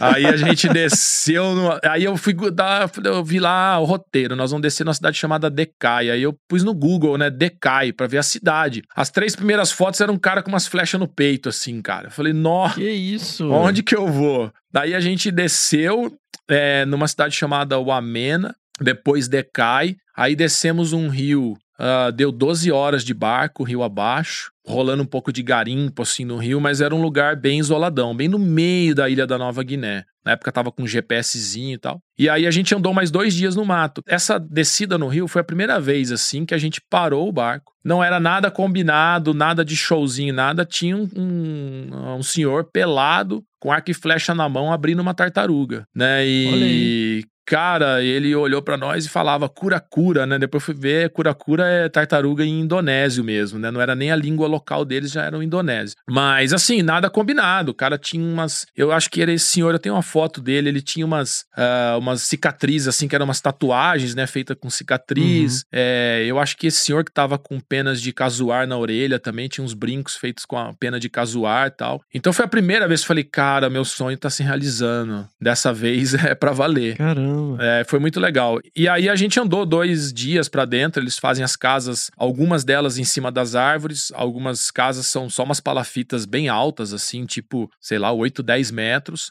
E tem várias histórias. Uma das histórias que é o alagamento é uma região de floresta bem baixa, assim, então alaga bastante, pantanosa. Eles derrubam muitas árvores que eles fazem as avenidas, né? Você anda por cima das árvores caídas. Eles falam que é a avenida, as avenidas da Papua, né? Você anda por cima de tronco de árvore caído no meio do mato, porque tem muito lugar com lodo. Quando a gente foi, ainda tava. Ah, Foi um, tá, foi um ano seco, né? E os caras vão descalços, cara. Aí a gente chegou na vila, né? E o nosso guia, que era um tcheco, já tinha visitado bem a região. Ele falou: não, tudo que você for fazer, pede permissão, respeita. Se ele, ele coordenou tudo, não tira uma foto sem pedir permissão. E eles vivem ainda de maneira bem tradicional, mas ah, já estão recebendo turista e já tem muitos missionários. né? Então, assim, eles estão mudando para as vilas. Eu, eu acho que aquilo lá, para mim, acho que já acabou, sabe? Esse contexto que você presenciou, você acha que já. Ah, eu acho que já acabou. A gente já tava vendo um êxodo, assim, rolando. É uma vida, cara, duríssima. É, Uhum. Você via as pessoas com, com vários problemas de saúde, magras ou com inchaços em várias partes do corpo, assim, né? E tem muita malária lá. É, o negócio é, é uma vida duríssima. Eu fiquei lá oito dias, dez dias. Eu perdi total, né? Descendo e tal. O rio mais dormindo no mato. Eu perdi oito quilos, cara. Oito quilos? É, Caramba. perdi 8 quilos. E o remédio o antimalária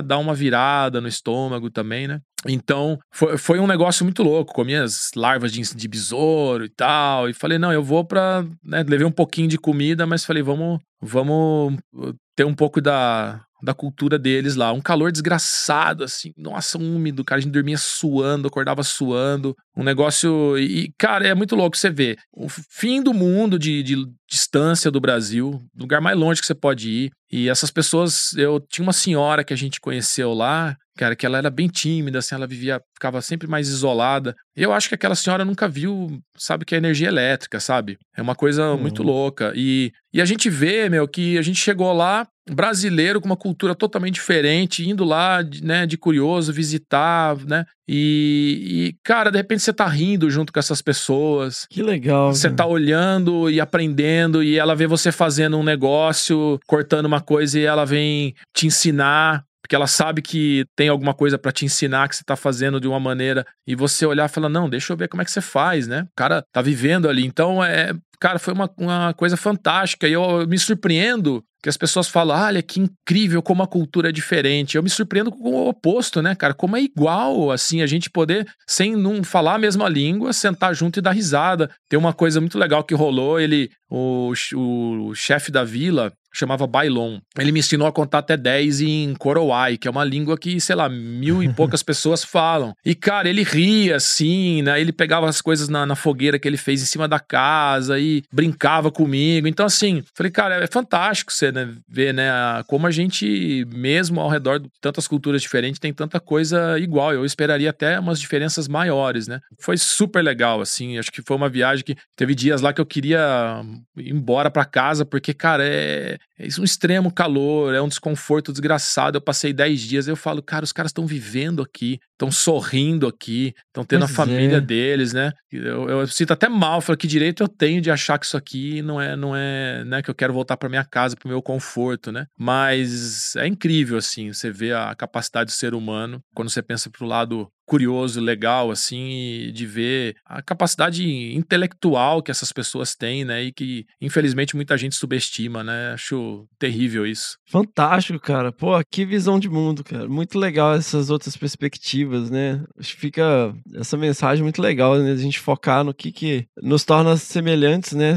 Seres humanos. O pessoal tem. A gente tem focado muito na diferença mesmo, né? É, com certeza. Eu acho que ah, a gente ainda que é da área da biologia, né, cara, tem uma visão sempre diferente, assim, da vida e tal. E, a gente associa, não tem como não associar todas essas diferenças tal, coisas geográficas, de história natural, né? Você tá num lugar lá que, como eu falei, eu perdi ah, 8 quilos lá, e é um lugar que não tem um mamífero grande nativo. Você tem uns canguruzinhos de árvore, né? Então não tem quase cultivo de nada. Então é muito legal, assim, para quem ah, eu acho assim fundamental ter essa, ah, essa percepção de que o mundo é grande, diferente, as pessoas são diferentes, isso é absolutamente natural e, e a gente só tem o que aprender e não julgar as pessoas pela maneira como elas levam a vida delas em diferentes lugares do mundo, assim. Foi isso foi uma das coisas mais legais que eu aprendi, o ritmo da natureza e valorizar essa diversidade incrível no mundo, tanto de animais, claro, que, né? Mas de, de pessoas, de culturas. Acho que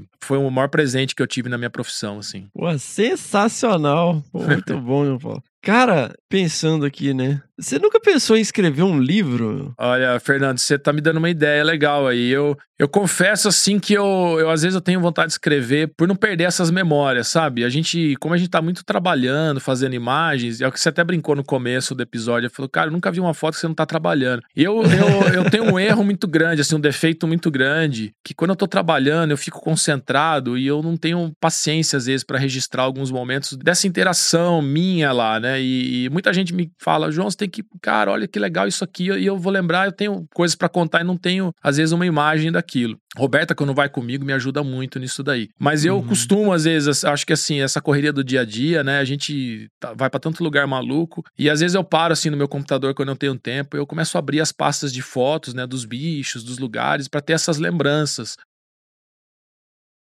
não tinha reparado, mas esse ano eu fui para tantos lugares, vi isso. As pessoas, né, cara, tá, é muito fluido, né? Tem pessoas que eu adoraria encontrar de novo, guias, assim, pessoas que às vezes eu, né, coisa de 10 anos atrás, eu até brigo para lembrar o nome, assim. Eu tenho, de repente, escrever um livro seria uma, uma maneira de lembrar tanta coisa legal, assim, e resgatar com essas fotos, mas é uma coisa que eu, uma lição que eu talvez eu mude um pouco minha, minha maneira de trabalhar, assim. Quando a gente tem tempo, né, às vezes no documentário a gente é tão focado é. na fazer aquela imagem perfeita que uhum. vai gravar making off, ah, não, não enche o saco não, que eu tô, tô tão concentrado que tô de mau humor agora, eu tô esperando. Mas eu acho que é uma maneira muito legal de você ver, não só aquelas imagens bonitas de bichos, mas isso tudo e falta tempo, sabe? Assim, atualmente, mas vindo de você ainda, meu, que tem essa toda essa experiência Não, cara, porque, em, em assim, comunicação. É, essas percepções, né? Toda essa questão, né? Isso é um, um, uma pequena viagem, assim, comparada, né? Você falou uma viagem de oito uhum. dias na região, em Papua, né? E você vê o nível de profundidade de uma reflexão, né, sobre a condição humana. Tudo bem, é, né?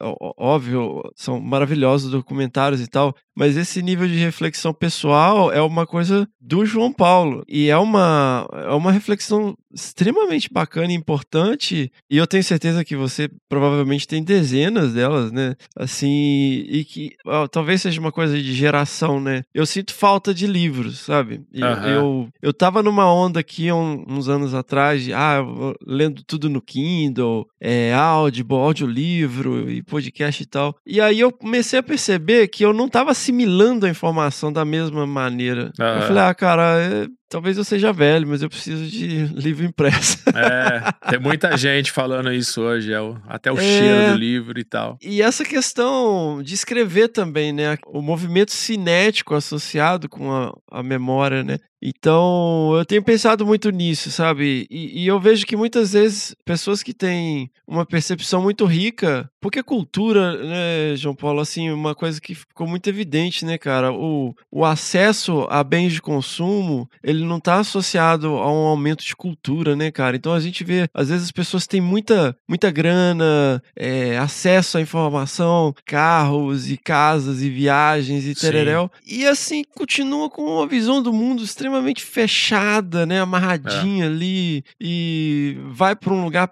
super interessante do mundo e continua, vai comer McDonald's, tomar é. Starbucks igual faria em qualquer lugar, né? Não tem essa coisa. Não, você tem toda a razão, meu. É sair da zona de conforto, é. como eu falei, da, da sua zona de conforto cultural, né? E, Exato. E ter essa, essa percepção. E se abrir, né? E, e essa questão de, de trazer uma, uma percepção, né? Você fez referência referência à música várias vezes, né? Eu acho que é, dá para perceber que é uma parte importante da sua vida. Eu acho que isso trabalha com questões diferentes do cérebro também, cara. Então eu acho assim, eu vou né, te jogar agora uma provocação, né? Assim como o professor é. Ivan, né? A, a Roberta enfatizou muito a importância, né? Dessa visão naturalista que ele teve. Você reforçou ainda mais isso. Achei isso maravilhosa essa questão, né? De, de canalizando por foto, cara, né? Que é uma. Eh, teoricamente seria estático, né? Você analisar comportamento por foto. Uhum. Então, assim, ele imbuiu em vocês essa necessidade de comunicação, né? Segundo o que eu entendi. Sim, com certeza. Né, de, de, de divulgar o trabalho e tal. Sim, E fez, acabou levando pra uma ponte com a terra da gente e tal. Não, escrevemos um livro, junto foi a ideia dele, toda a direção É, então. dele, né? Poxa, divulgação. vocês têm um- um- uma responsabilidade, assim, de, por ter essa visão de mundo tão bacana, tão aberta, né, e profunda, e acesso, né, a passar tempo com diferentes culturas, diferentes espécies e tal. Poxa, você tem que escrever uns livros, cara. Fernando, é, eu, eu agradeço. Eu, vou abrir meu coração pra vocês aqui, pra você. É, é, Esse tipo de fala é muito legal pra gente. Eu gosto muito de fazer isso, falta tempo, mas por outro lado, às vezes eu, cara, eu não sei, depois de 10, 20 anos fazendo isso, a gente acaba guardando pra gente e eu e de verdade mesmo, eu perco um pouco a noção do quanto isso pode interessar as outras pessoas, porque a gente fica fechado, né? A minha- profissão hoje é fazer imagens e tal, e né? Então eu, eu me fecho nisso daí, é, e são 240 dias no campo, cara. Quando eu chego em casa aqui, eu quero deitar no sofá e falar, meu, eu vou tomar um café sem ser às quatro da manhã, e o café tá quente, eu não preciso sair correndo, assim, então eu dou uma desligada. Mas eu eu tenho esse sonho, de, eu gosto muito de escrever também,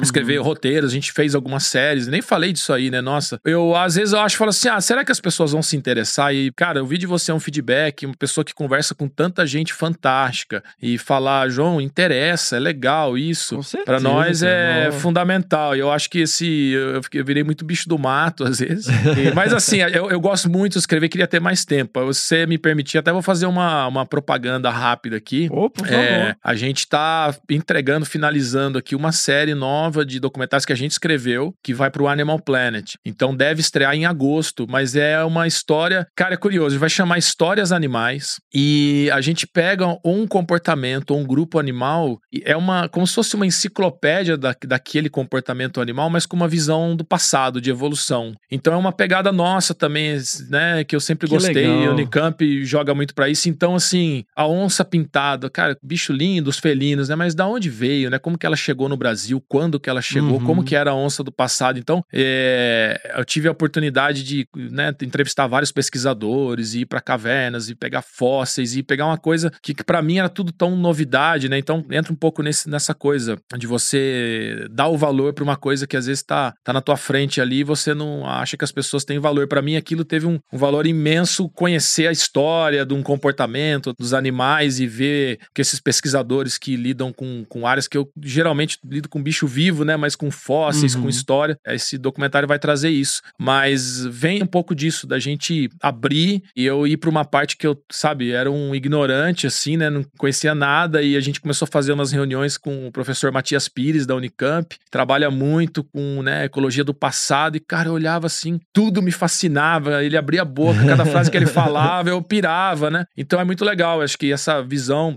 eu quero ter mais tempo para escrever, mas espero que esse tempo apareça na minha vida. Mas suas dicas aí, instigando a gente, eu vou, vou pensar com o maior carinho mesmo. Para mim é super legal ouvir isso. Ah, é, sei lá, cola com jornalista aí, cara. Eu vejo muito, assim, muita gente que.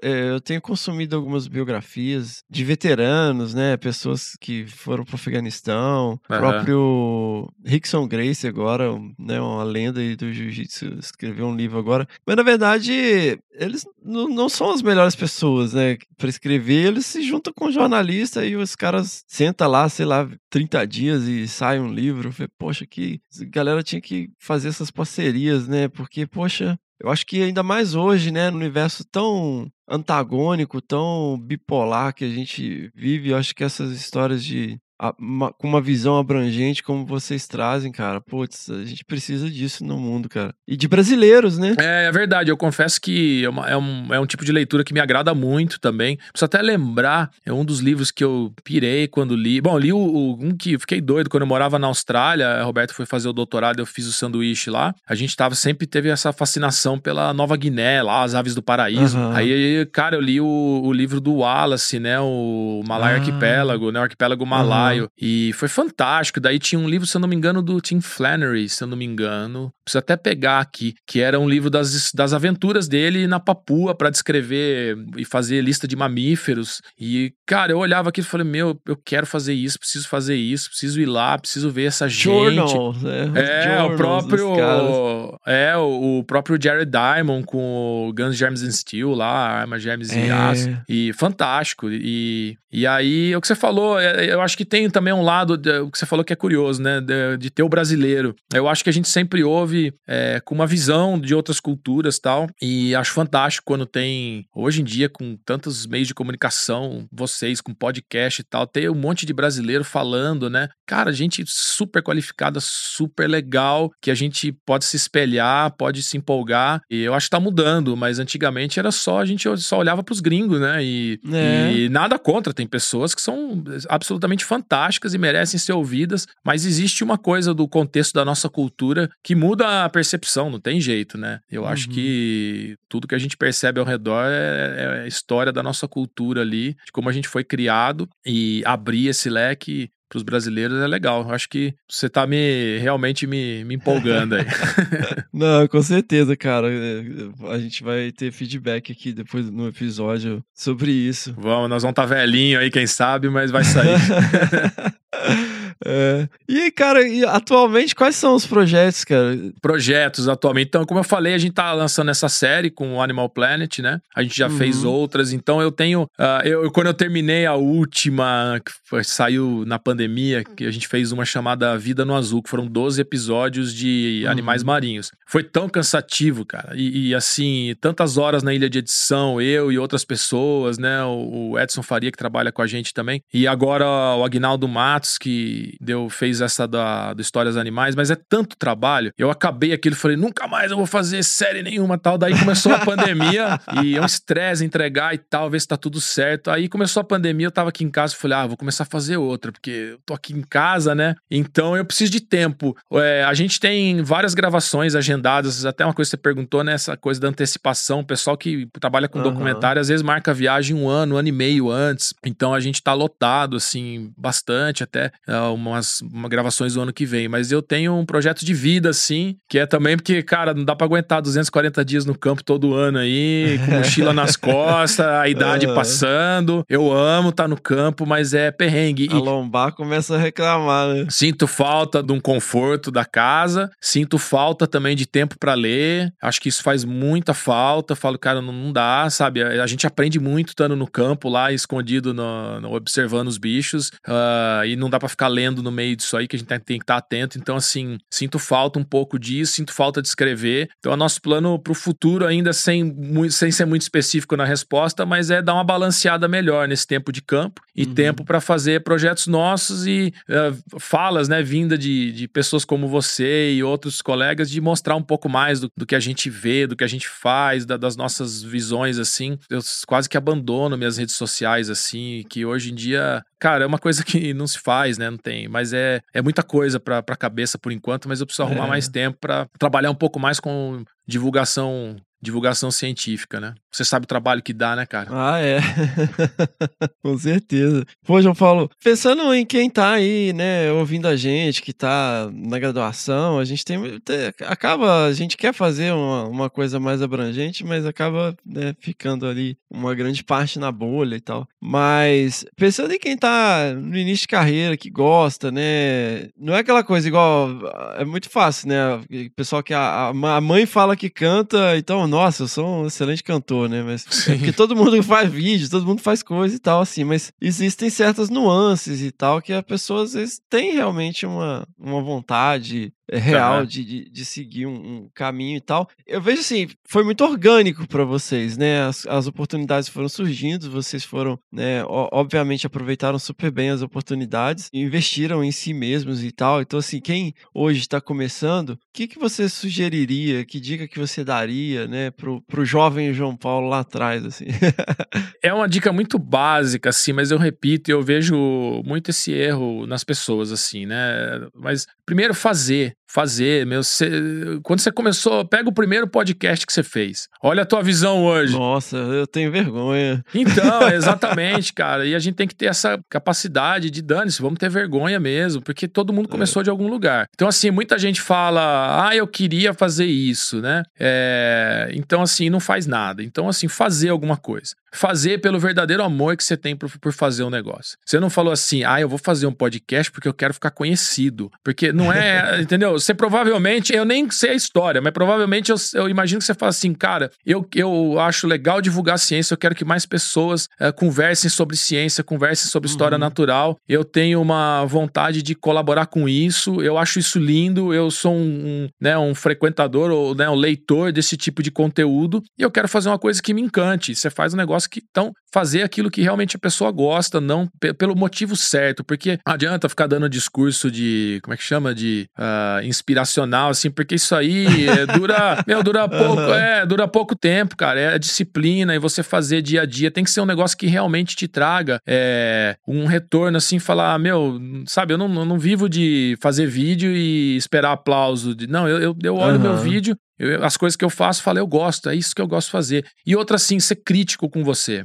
Sabe? Ter um crivo, assim, eu acho que excesso de medo faz mal, mas também não ter medo de nada é, faz, faz mal também. Você tem que ter um meio termo ali, você tem que ter uma responsabilidade, um certo comprometimento e olhar aquilo que você fez e falar: meu, ficou legal. Tá, realmente, sabe, ser duro com você mesmo, dentro de um limite que você não se estresse muito, mas você tem que ser duro, analisar, olhar, como você falou, eu, eu escuto, ou eu vou editar meus áudios, eu falo, nossa, tenho esse vício, isso, aquilo ali, né? Você aprendeu a trabalhar com a voz, com, a, com o time, com as perguntas, então ter isso daí. E acho assim, hoje, buscar referências. Meu, internet, quando eu comecei, não tinha nada. Eu, eu tive que aprender porque eu tive, me aproximei do pessoal do Terra da Gente, o Agnaldo Matos, que trabalha com a gente hoje, praticamente me ensinou a editar. Mas hoje você tem, meu, se você quiser construir uma bomba atômica, você entra no YouTube, deve ter um tutorial lá. Não é verdade, meu? O que você É quiser. verdade. Meu, outro dia eu não- conseguia ligar a máquina de lavar aqui. Eu entrei no YouTube lá, tinha uma moça falou: Ó, todo mundo já apenou com essa máquina de lavar, tem que apertar isso aqui. Eu fiz um vídeo pra ensinar. Então, é, câmera. O pessoal, ah, eu não, eu não tenho câmera, meu. Qualquer um tem câmera hoje, celular. Uhum. Né? Eu não sei operar. Não, isso é o de menos. Eu acho que a parte estética e você consumir, realmente se dedicar e fazer alguma coisa, ser crítico. E isso é o começo do começo do começo. Eu comecei dando, né, murro em ponta de faca, como eu falei,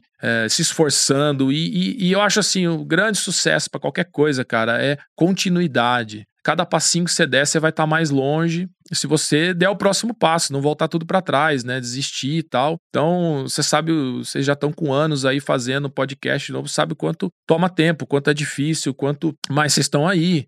Então, assim, crescendo a cada dia, ficando conhecidos e trazendo conteúdo cada vez melhor. Então é isso. É, eu acho que é buscar competir com você mesmo, com muito amor aquilo que você faz e fazer, fazer, fazer. Acredita naquela tua linguagem, busca opinião de pessoas que você confia, né? E, e manda ver. Cara, hoje em dia tem tantos divulgadores grandes de ciência no Brasil. O brasileiro é muito comunicativo, né? Muito, muito criativo, se vira com tudo, não passa aperto, assim. é, eu, como eu falei, né? Trabalhei com gente no mundo inteiro, cara, e eu me surpreendo, assim, o povo brasileiro é fantástico pra trabalhar. O povo trabalhador pra caramba, muitos lugares que a gente vai me surpreende, assim, a dedicação, o amor que as pessoas têm. E acho que é isso, meu. Fazer e, e aproveitar essa onda cultural nossa brasileira aí de faz tudo, vira tudo, que a galera vai longe. Sensacional. Pô, João Paulo, eu só posso agradecer, cara, né? Pô, as suas palavras, e a sua generosidade, né, de dividir essas experiências com a gente, com a nossa audiência, poxa. E é uma honra e um privilégio, cara. Admiro muito seu trabalho e a história de vocês, né? Quanto mais a gente conhece a história de vocês, assim, mais inspirados a gente fica. E, e como eu falei, cara, eu acho que às vezes as pessoas não associam muito, né? Você vê a- a- as, as imagens de bastidores, né? Você na Amazônia, você, né, gravando e tal. Às vezes as pessoas não associam. Eu falei, todas elas são você trabalhando, né? tipo assim, não tá ali, ah, olha aqui o bichinho e tal, né? Tá trabalhando, né? Eu, eu lembro uma vez eu, eu fui no show do Paralama Sucesso e o Herbert Viana. Alguém tava apontando um laser assim no, na- na- no rosto dele E ele deu um sermão, falou: pô, imagina você tá aqui na frente trabalhando, o cara fica te sacaneando e tal, não sei o quê. E a gente, às vezes, não associa, né? Eu falei, ah, uma banda de rock, os caras estão lá É. tocando e tal. Não, velho, estou trabalhando, é a profissão dele, né? Então, assim, né, é, é, vocês conseguirem, né, encaixar aí na agenda de vocês, que é super atribulada, esse momento aqui e dividir essas experiências com a gente é realmente uma honra e um privilégio, assim. É, e eu só posso agradecer, eu tenho certeza que a nossa audiência também vai agradecer de uma forma ou de outra, mesmo que muitas vezes a gente não saiba, né, a influência que tem. Mas muito obrigado, cara, de coração, assim, muito feliz de, de poder ter esse privilégio de ouvir de você em primeira mão, né, muitas, muitas das suas histórias e a sua jornada aqui com a gente. Imagina, eu, eu que agradeço imensamente. A gente é meio, como eu falei, bicho do mato, fica lá isolado, tra- trabalha bastante, né? Bem, as viagens são bem duras, mas, meu, ah, eu tenho essa paixão também por contar coisas e contar histórias. E você que me deu um privilégio aqui de poder conversar em alto nível com uma galera que eu sei, eu conheço muitos dos ouvintes de vocês e das pessoas que dão entrevista, assim. É um público fantástico, né? Que eu tenho muito carinho por, por muitos deles e uh, pelos que eu não conheço também, que eu tenho certeza que é uma galera que se liga e num conteúdo que vocês cavaram aí com muito esforço, muitos anos, então para nós é uma plataforma maravilhosa. Sempre que precisar, não vai ser incômodo, não vai ser laser na cara, não, igual foi com o Herbert Viana. Para nós é, é, um, é um prazer imenso, imenso mesmo, e muito assim inspirador, empolgante para a gente pensar nos futuros passos aí. Com certeza. Eu, eu que agradeço imensamente o privilégio, agradeço também. Sei que a Robertinha agra agradeceu muito também e com um carinho imenso, mas agradeço por ela também. Adorei ouvi-la com, com vocês. E pra gente, cara, que privilégio estar um, num, num canal desse nível com vocês aí. Sensacional! Seguimos! Panteran Tuan Ipsan Essen